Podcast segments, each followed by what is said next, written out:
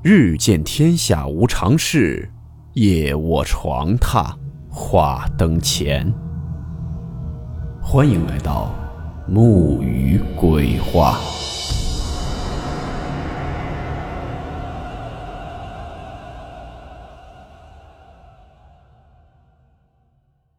Hello，大家好，我是木鱼，好久不见了。前些天呢，忙完订婚的事儿，房子也开始动工装修了，所以又耽误了一些时间。未来一有时间会给大家爆更的，不会让听友们白白久等的，感谢理解了。今天的故事呢，是一位叫做福月生的网友分享，故事名称《花野猪》。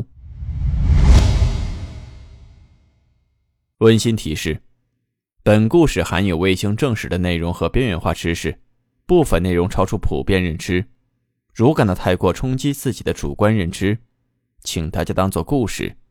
理性收听。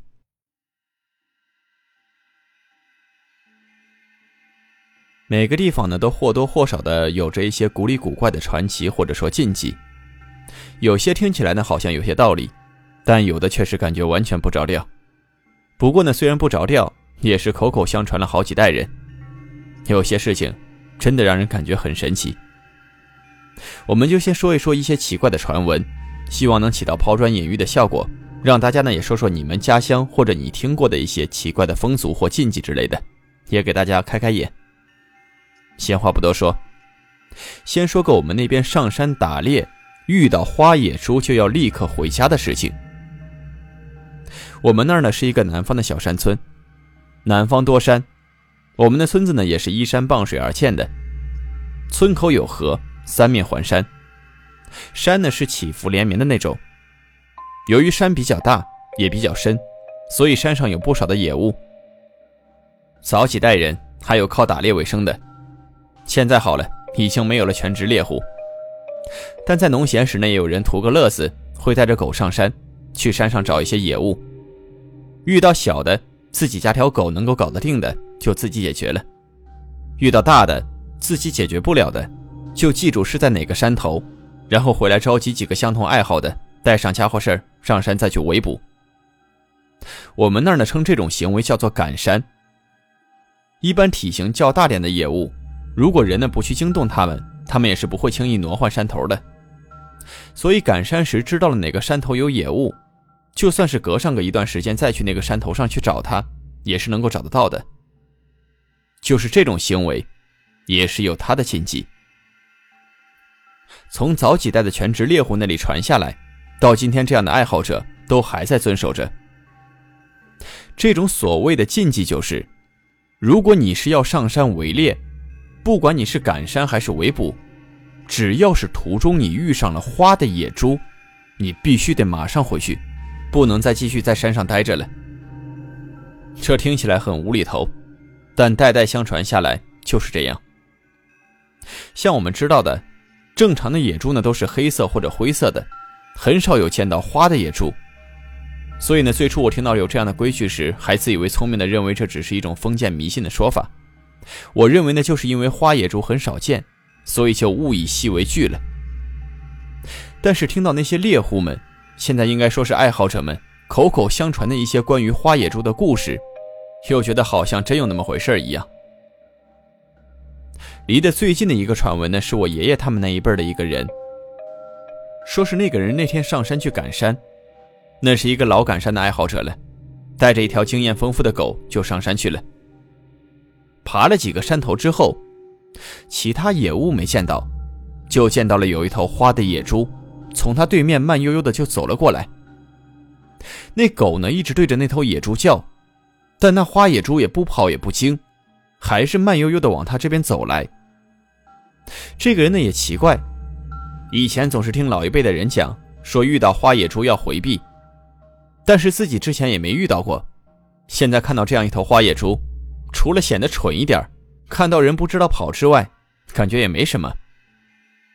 就这样想着，这个人呢，先是对着那头花野猪吼了几声，想着能把那头花野猪给吓跑掉就算了。但是那花野猪也不知道是真傻还是真聋。面对着狗的咆哮，跟着猎户的驱赶吼声，这花野猪完全无视，继续那么慢悠悠地向这人走来。这个人的火气当时就上来了，想着你给脸不要脸是吧？以前听老人讲，遇到花野猪要让开，但自己之前也没遇到过，现在自己也给过这花野猪面子了，是这猪自己不上当，那就怪不了自己了。就这样想着，这个人呢就把枪从肩上拿了下来。说是枪呢，其实就是铳，就是那种上火药装铁珠打的那种。这种东西呢，之前在山里面的人几乎每家都有，后来九十年代的时候才被缴收了上去。再说这个人被这花野猪惹毛了，从肩上拿下铳，上好火药，装上铁珠，就瞄准了那头花野猪，又是吼下了几声，但那野猪仍然没理他。这下他彻底毛了。什么老人说过的禁忌啊什么的都不管了，瞄准那头花野猪就是一枪。随着一声枪响，那头花野猪连吭都没吭一声，就倒在了地上。这下就轮到那人纳闷了。知道这鸟铳这玩意儿的人应该都懂，铳这种东西虽然开枪的时候声音比较大，感觉挺唬人的，但是这玩意儿杀伤力是有限的。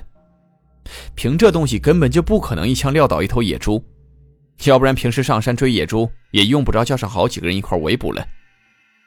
再说了，在山里面生活过的人都知道，野猪这东西其实聪明的很，特别是上了点年纪的那种大野猪。他们平时呢遇到太阳天就会去咬松树，松树里面有松脂，他们咬破松树后就用身体去蹭流出来的松脂，让这松脂粘在自己的身上。再去太阳底下趴着晒，等晒干后呢，就跟一层盔甲一样，硬得很。而且呢，他们还会一层一层往身上蹭松脂，蹭了晒，晒了蹭，这样反反复复的。所以有些上了年纪的野猪，真的可以说得上是刀枪不入。再说那个人，他看到自己一枪就撂倒了那头花野猪，而那头花野猪的个头也不小。所以这个人心里面还真有点不相信自己真的就一枪把他撂倒了，就上去看了看，那野猪确实已经死了。但是这么大一头的野猪，他自己一个人也弄不回去，于是他让他的狗在这守着，自己回去叫人来帮忙。等他回去跟人说今天自己一枪就撂倒了一头很大的花野猪的时候，有的人不相信，有人也好奇，于是好些个人就跟他一起上了山。说是帮他抬野猪，其实也有看热闹的心理。但是大家伙到了地方一看，全都傻眼了。有几个胆子小的被吓得嗷嗷的就往回跑。怎么回事呢？这地上躺着的，哪里是什么野猪，分明就是一个人。那个人呢，大家也都认识，是邻村的一个靠采药为生的。那个人平时经常在山上采药，有时也会放些夹子夹点小动物什么的，平时很老实的一个人，现在就躺在血泊中了。所有人都傻了，这怎么回事？大家都看着这个打猎的人，说：“你不是说一枪撂倒了一头花野猪吗？”那个打猎的也傻了，刚刚自己打的明明就是一头花野猪，现在怎么就变成了一个人呢？这可是杀人啊！他也说不清楚，也搞不明白，只有解释。但事实胜于雄辩，现在地上躺着的就是一个人。这人解释不清楚，就拿自己的狗出气，狠狠地踢了那狗几脚。狗也只是呜呜地哼叫了几声。那又能怎么样？毕竟现在是死人了，有这么多人都看见了，瞒是不可能瞒得住的，就只有报警了。等派出所的人来了，也没什么好说的，杀人了呗。谁会相信你说的打的是一头花野猪呢？那个猎人被带走了，以杀人罪判了个无期。后来虽然这捡那捡的，也在里面蹲了差不多有快二十年。出来后我也见过他，看上去是很老实的一个人。这个人被放出来后，一直到死都没再上过山。前两年这人死了。出来后在村子里面的那几年。这个人逢人就讲自己当初打的就是一头花野猪，但事情都已经过去了，打的是野猪还是人，也就那样了。后来我跟我爸闲聊，讨论过这事儿，我爸就说老一辈的人都说过花野猪是山神养的家猪，看到花野猪要躲开。虽然不知道是不是这样，但肯定有其中的道理吧。我虽然不相信有什么山神，而且曾私下想象过，是不是这人跟那采药的有什么仇，故意杀人，然后推给花野猪的。但如果是这样的话，他干嘛还要下山叫人去帮他抬野猪呢？这不是生怕别人不知道自己杀人了吗？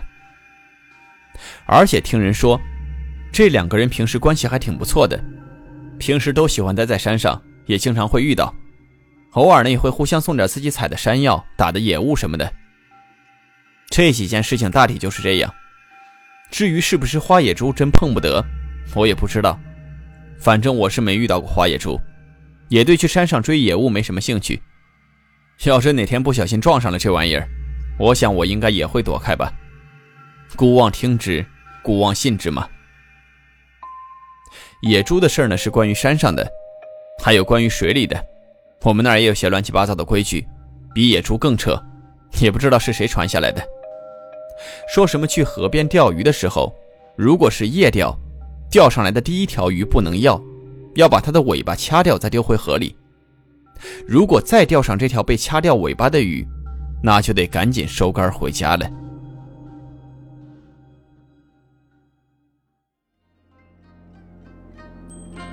好了，我们今天的故事到此结束，祝您好梦，我们明晚见。